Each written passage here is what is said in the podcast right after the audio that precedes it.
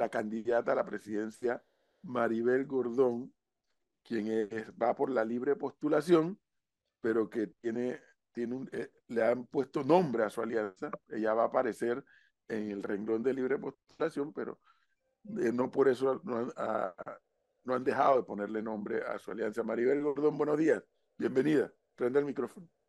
Buenos días, gracias por la invitación. Un saludo a este espacio que inició el viernes. Saludos a todos y todas.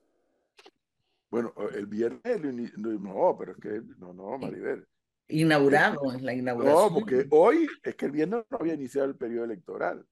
Ah. Era una cita eh, extra, pero ah, eh, usted lo inaugura. Oiga, por cierto, nos debe la visita a los estudios de, de Arcamedia, así que ya usted sabe, cuando usted quiera, bienvenida. Gracias. Maribel Gordón ha estado haciéndole desde antes del inicio de la campaña y ahora que inicia la campaña una serie de planteamientos al electorado. Y yo para ponerle el pie en el estribo y darle el espacio a los compañeros para que también pregunten, advirtiendo que estamos en ondas chiricanas también, allá nos están escuchando. Maribel Gordón en más una ocasión ha hablado de que hay que darle un cambio al modelo, buscando, dice Maribel, voy a usar una palabra mía, no de ella, buscando un equilibrio eh, frente a todos los desequilibrios que se ven en la sociedad panameña, que además son reales, porque son reales. Pero lo que yo he tratado de descifrarle a Maribel Gordón, bueno, pero ¿cuál es el modelo que Maribel Gordón está planteando? Sí, bueno, cuando hablamos de modelo tenemos que entenderlo en la lógica de cuál es la política pública que se viene desarrollando. El modelo hace referencia a ello. Nosotros hemos sido claros en plantear que desde el 7-9 a la fecha ha imperado un solo modelo, ese modelo que tiene una lógica neoliberal que ha significado, entre otras cosas, eh, la profundización de la destrucción de los sectores productivos, eh, ha implicado la flexibilidad laboral, la privatización de un conjunto eh, de servicios que prestaba el Estado, ha implicado el desmantelamiento de la salud, la educación como derecho, del de, el acceso al agua potable, el problema de la alimentación, que bajo la lógica del libre mercado lo que ha venido es un proceso de encarecimiento de la vida de los panameños y las panameñas. Frente a ello, nosotros hemos señalado en la necesidad de levantar un nuevo modelo. ¿Cuál modelo? Un modelo que esté sustentado en la economía para la vida. ¿Qué significa ese modelo de economía para la vida? Que todas las capacidades de producción, realización, utilización de nuestros recursos tienen que tener un equilibrio entre seres vivos y naturaleza, es decir, es una conjunción seres humanos naturaleza que nos permita cubrir fundamentalmente nuestras necesidades de vida en el presente, pero tener esa proyección hacia el futuro en una relación armoniosa que proteja nuestros recursos naturales, que proteja la fauna, que proteja la flora, que proteja la vida. Y allí hemos señalado que hay varios ejes fundamentales de ese nuevo modelo. El primero de ellos, rescate de sectores productivos. Me estoy refiriendo al sector agropecuario, al sector industrial, al sector agroindustrial, a la necesidad de potencialidad, potencializar nuestra biotecnología, nuestra biodiversidad, necesidad de levantar un proyecto serio dirigido a otorgar recursos para investigación, innovación, desarrollo, las capacidades de innovar que tiene este pueblo y he planteado la necesidad además de constituir un proceso donde la logística de Panamá se ponga en función de Panamá, es decir, de rescatar la actividad económica en diferentes provincias de nuestro país, es decir, un proceso ordenado, planificado, un proceso que tiene como objetivo el desarrollo nacional y social y es uno de los pilares fundamentales. El otro tiene que ver con bienestar humano, un pilar sin duda que ha sido negado por los diversos gobiernos que han ido desmantelando, por ejemplo, el derecho a la alimentación sana, a la alimentación a precio justo. Ello demanda la necesidad de establecer nuestras capacidades de seguridad y soberanía alimentaria y nutricional la necesidad del acceso al agua potable como uno de los elementos fundamentales para la vida digna, necesidad además de levantar una salud preventiva que permita gozar a la población panameña de estos elementos fundamentales para estar saludable, el acceso a alimentos, a la recreación, al deporte, a la vivienda, al agua, al hábitat, a la naturaleza, como otra de las bases. Otro de los temas, el problema de la educación. Hemos señalado que la educación tiene que ser entendida como derecho, derecho fundamental, debe tener un carácter público, debe responder a los objetivos de largo plazo de nuestro país en términos de el desarrollo nacional y social. El tema que tenemos de la naturaleza es necesario una relación armónica que proteja humedales, que proteja las cuencas eh, de hídricas en nuestro país, que detenga todo proyecto que arrasa naturaleza. Es parte de nuestra valoración eh, del trabajo. Doctora Maribel, eh, yo, yo, la quiero interrumpir eh, dándole los buenos días porque sin duda alguna el, el, tema aquí que, que, va a tener que enfrentar el próximo gobierno cuando se habla de la economía pudiese ser escabroso. Ya se conoce dentro del movimiento financiero de Panamá y fuera de Panamá de que el país va a perder el grado de inversión pero que hasta el momento las calificadoras todavía no lo han anunciado, no se ha hecho público, pero los bonos de Panamá ya cayeron a tal punto de que el grado de inversión se perdió. Usted va a tener que reunirse con empresarios de Panamá y fuera de Panamá. ¿Cómo usted, y le, pregunto para que le hable al empresario que le está escuchando, va a recuperar la confianza en invertir en Panamá? Bueno, creo que hay varios elementos. ¿Cómo se determina la confianza de cualquier país independientemente de las calificadoras? Su capacidad de producción, su capacidad de un proceso planificado de economía en la visión macroeconómica, su capacidad de gestar un proceso innovador y su capacidad de decencia frente a la corrupción eh, que priva en nuestro país, un país ordenado, un país con claros pilares de hacia dónde vamos, qué es lo que vamos a estar impulsando, dónde requerimos la inversión, para qué la requerimos y me estoy refiriendo tanto a la inversión pública, la inversión privada y la inversión extranjera. Es necesario ordenar este país. Aquí el fomento de la inversión está dirigida a intereses de otros y no de la sociedad panameña. Entonces se trata de eso, de garantizar nuestras potencialidades, pero en función de desarrollo nacional. Nosotros hemos dicho el modelo rentista, transitista, eh, ya tiene un colapso en términos de seguir impulsándose, en términos de las capacidades eh, de la economía. El tema de lo que es el extractivismo minero es cuestionado a nivel mundial, no solo en nuestros países, y se trata entonces de qué? De potencializar protección a los recursos, capacidad de innovación y desarrollo, capacidad de colocar una logística en función de los diversos polos del desarrollo nacional a lo largo y ancho del país. Por ejemplo, yo creo en la necesidad de la agroecología, un proceso que en otras latitudes se viene impulsando. Creemos en la necesidad de potenciar nuestra biodiversidad en términos de la biotecnología procesos que en otras partes del mundo se vienen potencializando, tenemos un principal recurso, el recurso humano, un recurso que hay que capacitar, que hay que desarrollar más y tenemos nuestra posición geográfica. El recurso en Panamá es la posición geográfica, más allá de la tecnología que utilicemos. Se trata de ordenar, pero también de demostrar un país serio. Pero señora Maribel. eso hay que adecentar. Claro. Buenos días, señora Maribel. Un gusto tenerla aquí como siempre.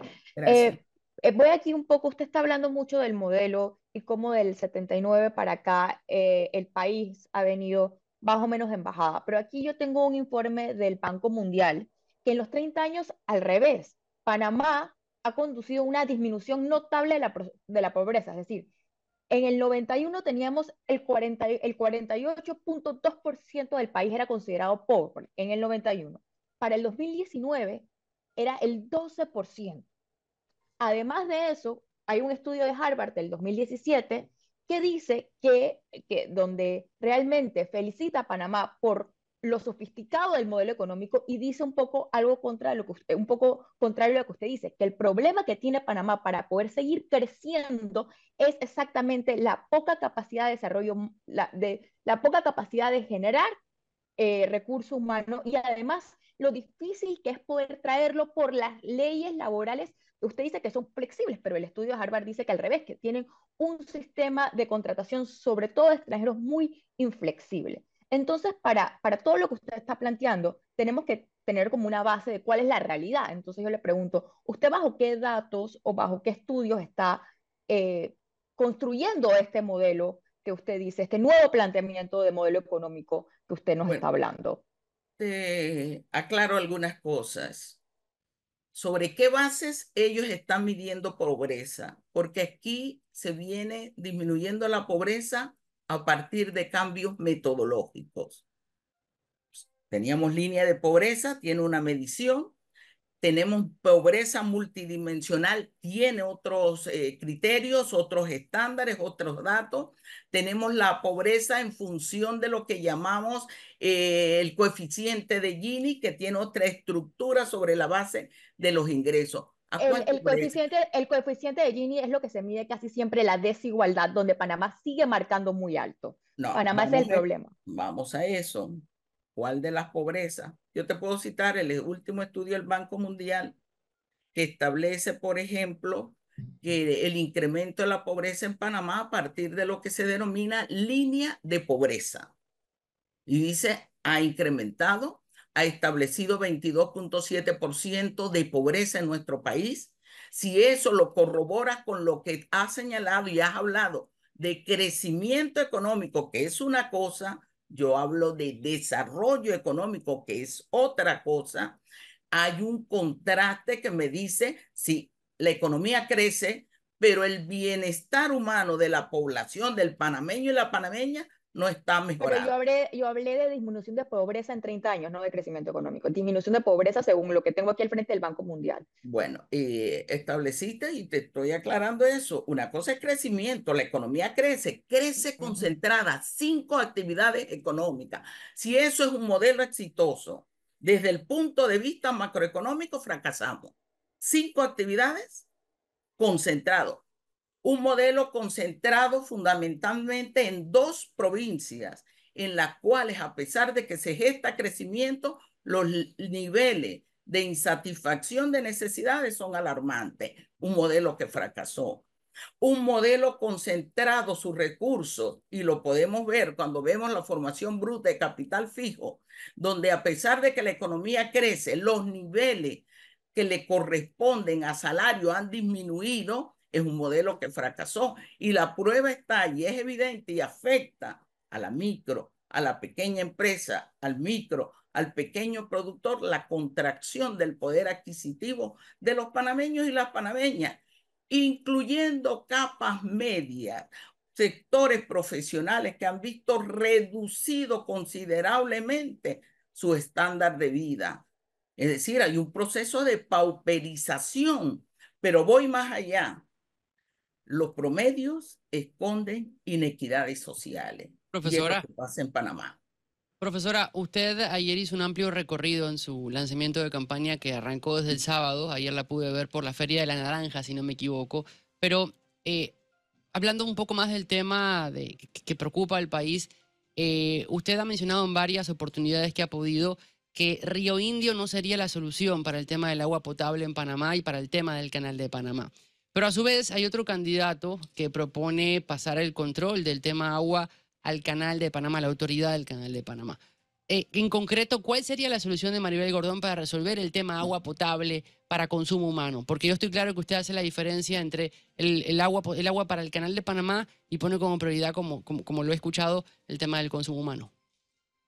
Sí, aquí nos han colocado en un país que tiene más de 500 ríos, más de 52 cuencas hídricas, una disyuntiva, y es el uso del recurso hídrico. En Panamá el recurso hídrico se valora en términos de cuatro potencialidades, canal, energía, producción y consumo humano. El consumo humano no está en la primera prioridad y es uno de los problemas que tenemos. Se plantea el tema del acceso al agua potable como un problema de gestión.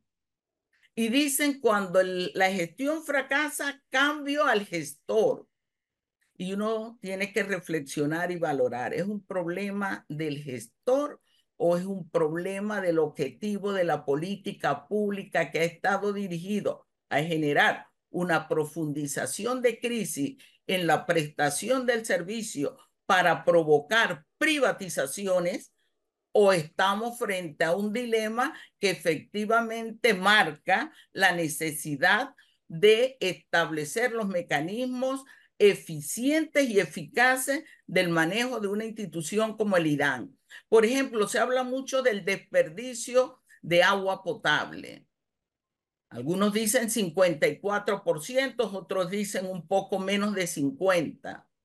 Se responsabiliza una institución como, el, como el IDAN. ¿Cuántas cuadrillas del IDAN son de la institución? El servicio ha sido tercerizado Ninguna empresa tercerizada asume la responsabilidad cuando el daño es eh, un daño considerable. Allí tenemos un problema de política pública frente a la necesidad del abastecimiento de un recurso importante para la vida humana. Aquí se ha planteado establecer una autoridad del agua bajo una concesión, perdón, bajo un concepto también que está dirigido a tenerlo como un recurso o como una mercancía más, sin diferenciar el papel que juega el agua potable para los panameños y las panameñas. Entonces, en ese sentido, nosotros qué creemos, qué proponemos? Caminar al IDAN en una eficacia que significa una completa reingeniería de modernización de su gestión. Rescatar la valoración de atención a las comunidades, coordinar con las comunidades de las otras, de las otras provincias en términos de las capacidades que ellos se vienen gestando. Establecer un mecanismo claro de ordenamiento territorial a partir del recurso hídrico que se planteó en Panamá, pero que no se cumple. Eso tenemos que tenerlo claro. Y en el concepto de río indio que has hecho mención, ¿qué es lo que hemos planteado? Tenemos que tener claro, el canal de Panamá tiene límites naturales. Nuestra preocupación, y se lo hemos hecho saber a las autoridades de la ACP, Hoy nos están planteando Río Indio, ya en proyección tienen eh, Chagres, Vallanos, perdón, y tienen la cuenca del río Santa María. Entonces allí es donde le decíamos a ellos, ¿qué es lo que vamos a tener? ¿Un canal para el país o un país para el canal? Tenemos que tener una visión estratégica de largo plazo que permita el funcionamiento porque sí, entendemos uno de los principales insumos que tiene el canal de Panamá es el recurso agua. Cuidemos la cuenca, esa cuenca que fue asaltada en términos del espacio geográfico para favorecer otras actividades. Sí, hagamos una política de forestación que permita tener una naturaleza que brinde los espacios para cuidar esas cuencas hídricas. Aquí se viene desmantelando naturaleza. Cuando desmantelas naturaleza, atenta contra el recurso hídrico. Claro, pero entonces, doctora Maribel, yo le doy un datico. China se convirtió en el mayor exportador de vehículos del mundo, sobrepasando por primera vez a los Estados Unidos. Un crecimiento del 43% en la exportación de los vehículos. Pero de ese, de ese total de crecimiento, el 70% de los vehículos exportados por China son vehículos de energía eléctrica, no utilizan la energía fósil, el combustible o el diésel.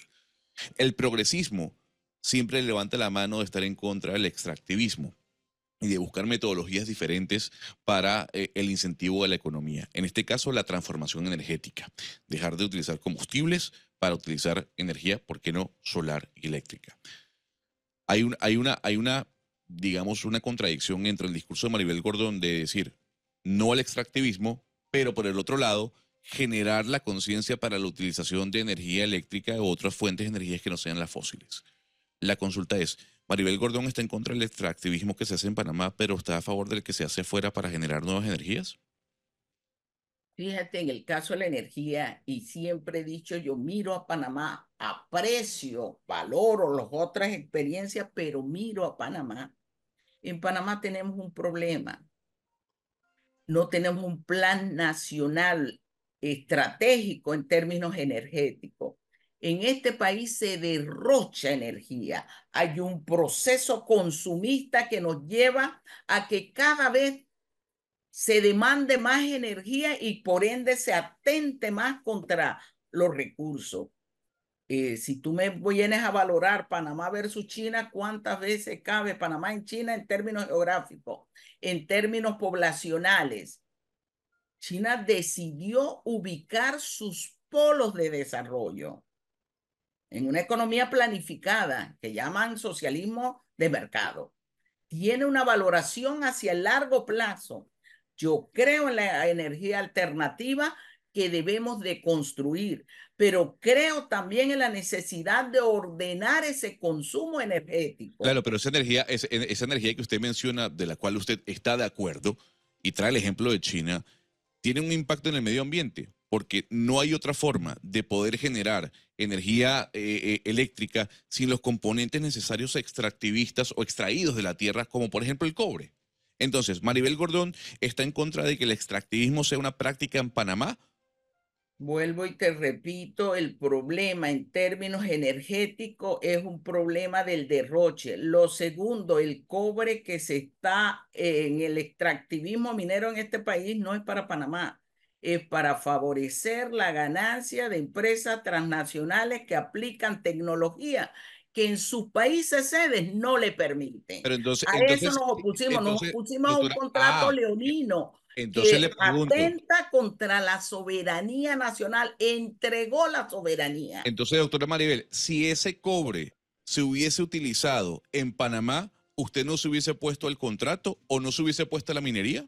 Te digo lo siguiente y lo he planteado. El tema de los recursos en Panamá, los recursos naturales, es una discusión que tiene que estar en función de desarrollo nacional y social. La pregunta es, requeríamos ese cobre para el desarrollo y no para el crecimiento panameño, porque aquí se confunde y se insiste en hablar para el desarrollo cuando realmente es para el crecimiento que favorece a los 115 ultramillonarios de este país. Aquí se comprobó que existían socios locales que no le importa con lo que pase en nuestro país con tal de incrementar sus ganancias. A eso nos hemos opuesto. El problema es que insisten en hablar de crecimiento económico, de ganancias extraordinarias y no de bienestar humano.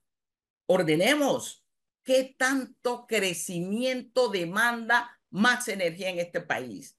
¿Cómo es posible que en este país un mall consuma más energía que una provincia? Eso es irracionalidad económica. Eso es destrucción de naturaleza que nos va a hacer falta en el futuro. Es atentar contra la vida. Entonces aquí nos preocupamos, decimos, queremos esto, queremos extractivismo, aunque eso implique destruir naturaleza, destruir biodiversidad porque atravesaba el corredor biológico mesoamericano, cuando implique atentar contra la vida para favorecer una transnacional y sus socios locales. Esa es la pregunta. Lo que queremos es seguir bajo una lógica donde algunas actividades crecen mientras que se destruye el conjunto de la economía panameña, de la sociedad panameña, yo creo que ahí estamos equivocados en el ordenamiento. Y por eso es que Panamá requiere un plan nacional de desarrollo social que nos identifique hacia dónde vamos, a qué vamos a apostar. Y cuando hacemos esa apuesta desde el punto de vista del bienestar humano, siempre la lógica va a tener como criterio fundamental la vida digna, la vida digna. En eso hemos coincidido con diversos sectores, en eso estamos en la lógica, la discusión y el debate que se hace a nivel internacional y que lamentablemente en Panamá, como dicen los sociólogos, mucha de la burguesía de este país es una burguesía encerrada en el rentismo, Profesora en la especulación y ahora en el extractivismo. Y habla... Formarnos, tener propuestas distintas que garanticen vida para todos. Y hablando de esa vida digna, profesora Maribel, los grupos eh, de sindicatos que la apoyan a usted como candidata presidencial defienden los subsidios. De hecho, hace poco cuando el gobierno anunció que iban a quitar el vale digital, eh, salieron a decir, no puede ser, eh, si, quitan el vale digital vamos a, a prender el rancho, vamos a protestar, a cerrar las calles. La pregunta que yo le quiero hacer en base a eso es eh, si en su gestión como presidenta de la República, ¿cómo manejarían los subsidios o si priorizaría la generación de empleo antes que estarle o seguirle dando subsidio a la gente? Cito el Banco Mundial dijo, si se quitan las transferencias en este país, la pobreza se incrementa en 5.7%. Te lo cito, 5.7% más de lo que hoy hay. ¿Por qué las transferencias? A mediados de los noventas, la política de las instituciones financieras internacionales llaman a los gobiernos asumir una política de lo que ellos llamaron la política social. En esa política social, cuatro componentes. Uno de los componentes tenía que ver con transferencia, temor de las instituciones financieras internacionales y fíjate, antes de la pandemia, convulsión social producto de un gran número de personas en América Latina que no iban a poder satisfacer su necesidad de alimentación, de acceso al agua potable, de salud, de educación, de vivienda. Y llaman a colocar transferencias dirigidas. Ellos ponen condiciones. En este país se comienza a plantear esas transferencias. Una de las transferencias, la red de oportunidades, que estaba dirigida a darle a las compañeras de bajos recursos 30 dólares, con dos condiciones, que mandaran a sus hijos a la escuela y que los llevaran a los centros de salud. 30 dólares mensuales. Yo soy una persona que investigo y digo, ¿por qué 30? ¿Resuelve las necesidades? ¿Sabes cuál era la respuesta? 30 dólares mensuales sacaba del umbral de la extrema pobreza porque si usted tenía un dólar diario, ya no era pobre. Claro. Entonces, las transferencias en este país, las fundamentales, han sido, no han sido a las familias. Y muchas de las que van a la familia se deben a que hay estructuras de carácter oligopólicos en este país que imponen precios el tema del tanque de gas. Ningún gobierno ha estado interesado en tocar ese tema. Aquí las transferencias a las empresas se ponen y no se cuestionan. Se quiso hacer una transferencia a cinco grupos turísticos, afectando al turismo interno, de ese micro, de ese mediano, artesano, promotor del turismo. Eso es uno de los problemas que tenemos. ¿Por qué se pone transferencia? porque este mercado requiere poder adquisitivo y no es capaz de generar empleo digno con salarios justos. Es que eso es lo que le iba a preguntar. Ese es el problema. ¿Cuál es nuestra, nuestra actitud? Tenemos que generar empleo digno y salario justo. Eso resuelve el tema de poder adquisitivo, el tema de la caja del seguro social. ¿Cómo lo vamos a hacer? Y cuando ocurra, empezará a disminuir la cantidad de subsidios que están otorgando. Vamos a empezar a generar empleo. ¿Dónde? Sector productivo, que era una de las bases de la generación de empleo en nuestro país a promover la agroecología como una de las bases de generar ingresos, a promover economía campesina más allá de subsistencia, a promover polos industrializados en nuestra provincia con elementos que generen valor agregado, a establecer al micro y pequeño productor esas oportunidades. Estaba ayer en la Feria de la Naranja donde los artesanos dicen no tenemos ese espacio permanente para llevar nuestros productos, para ofrecer nuestra artesanía, para generarnos el ingreso. Y incluso cuando van a las ferias a veces se les cobra precios donde no les permiten estar dentro de la feria, sino que tienen que estar afuera por los costos que eso implica. Profesora. ¿Por qué no un mercado de artesanía permanente que le permita a cada artesano de este país generarse, llevar su producto, promoverlo, venderlo y obtener ingresos y tener varios mercados de artesanía con condiciones adecuadas de manera permanente? Aquí hay que fomentar algo que va a generar empleo y que nosotros hemos hecho señalamiento y tiene que ver con la biotecnología, con esa posibilidad de utilizar un recurso natural en producción de medicamentos. No les interesa a determinados sectores. Yo he hecho un llamado al sector industrial, a ese que se desmanteló en los 80, a que trabajemos juntos, a promover la industrialización, esa industrialización que nos permite tener un desarrollo más equilibrado entre el sector agropecuario, el industrial y un sector servicio que se corresponda con las necesidades productivas.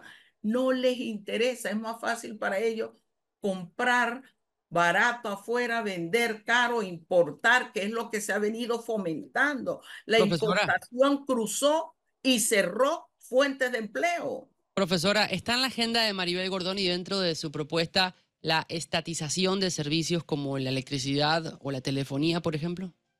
Mira, en política económica hay un señalamiento claro. Lo aplican los países desarrollados. Los sectores estratégicos de un país no se ponen en manos de terceros.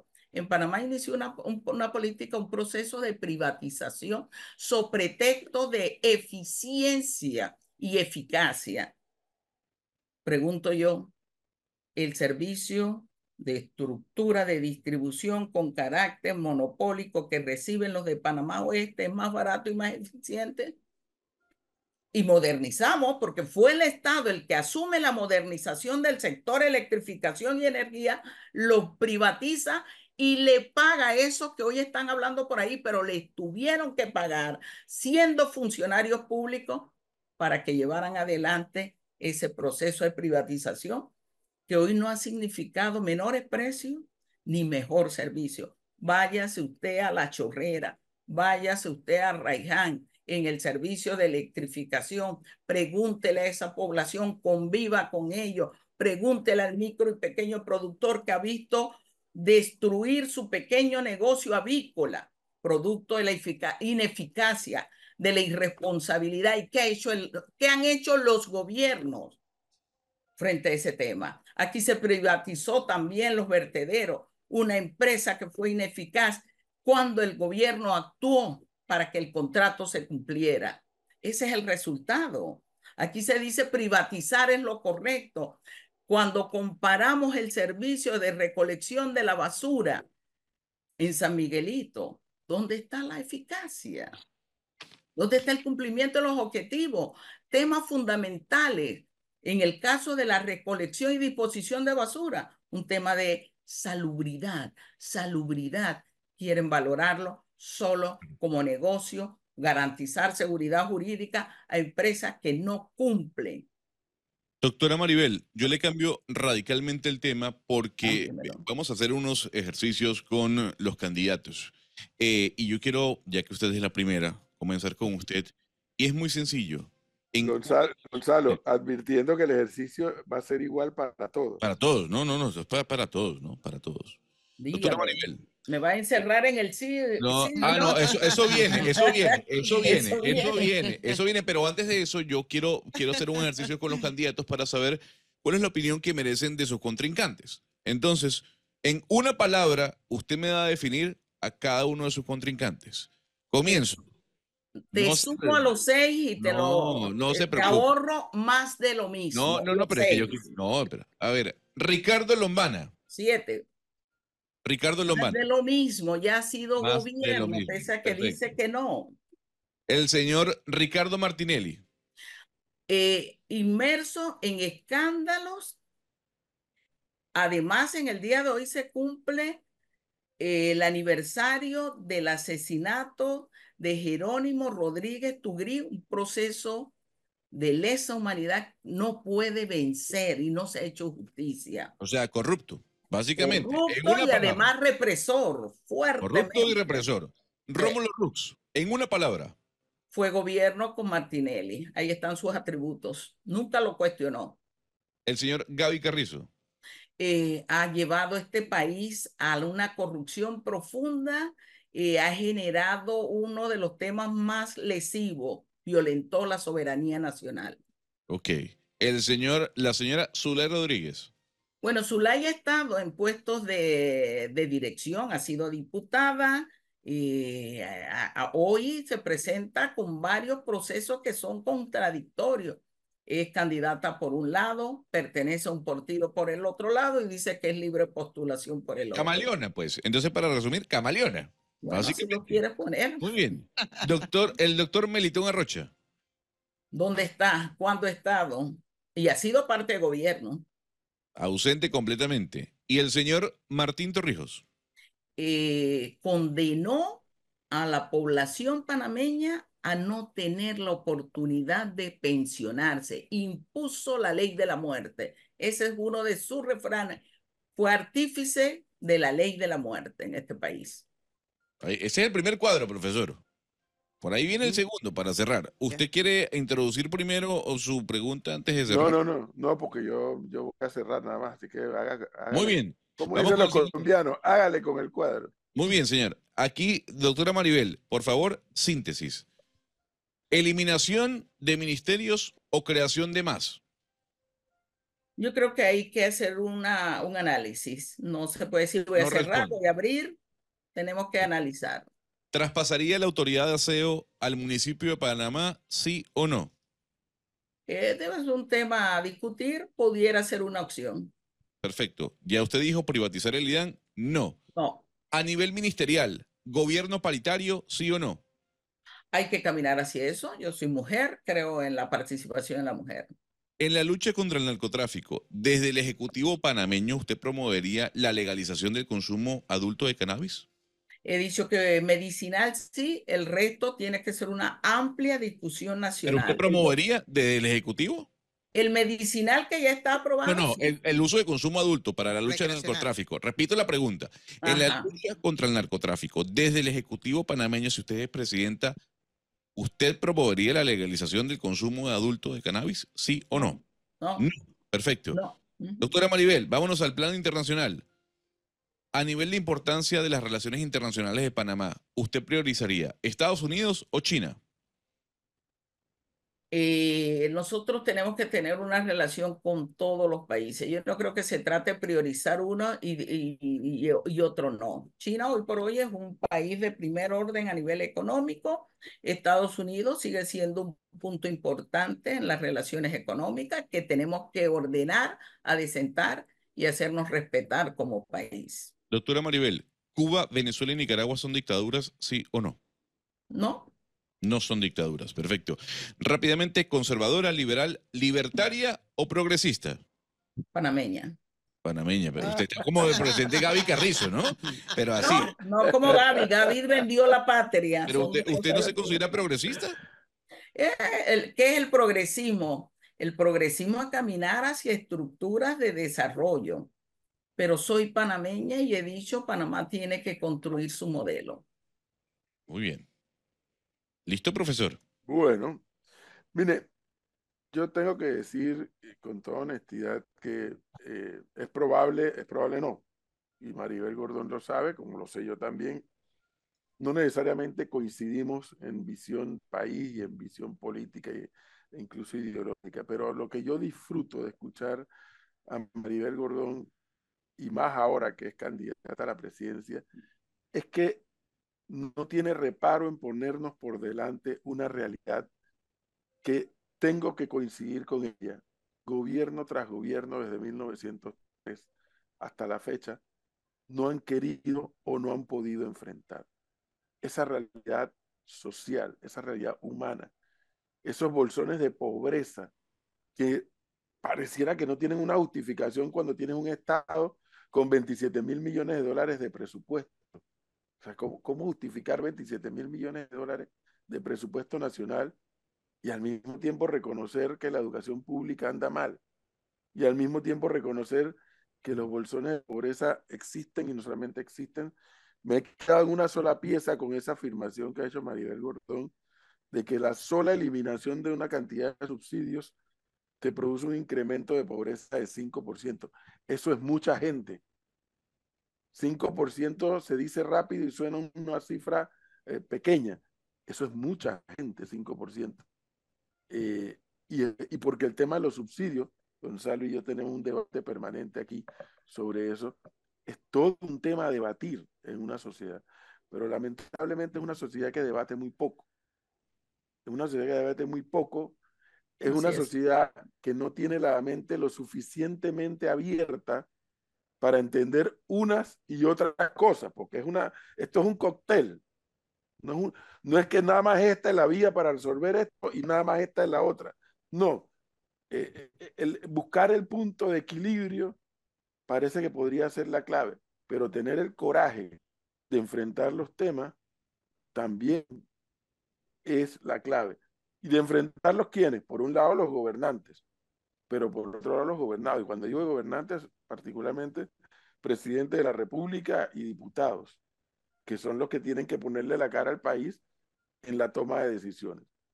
María Gordón se presenta ante el país, ofrece su nombre para ser escrutado por los ciudadanos y pues desde el sábado comenzó formalmente una, un caminar, y el caminar es una forma de decirlo, porque son varias formas de, expresar sus ideas, y lo que aquí yo quiero motivar a la gente es que abra la mente, escuche primero y luego llegue a una conclusión el día 5 de mayo esa conclusión, cada uno de nosotros tendrá que expresarla mediante el voto. Profesora Maribel Gordón, muchísimas gracias por darnos este tiempo. Muy amable. Gracias por la invitación. Hasta luego. Le queda, le queda pendiente, le queda pendiente la, la, visita a los estudios. Voy a ir. Gracias. Muy amable. Que Aquí le esperamos. Como no, gracias.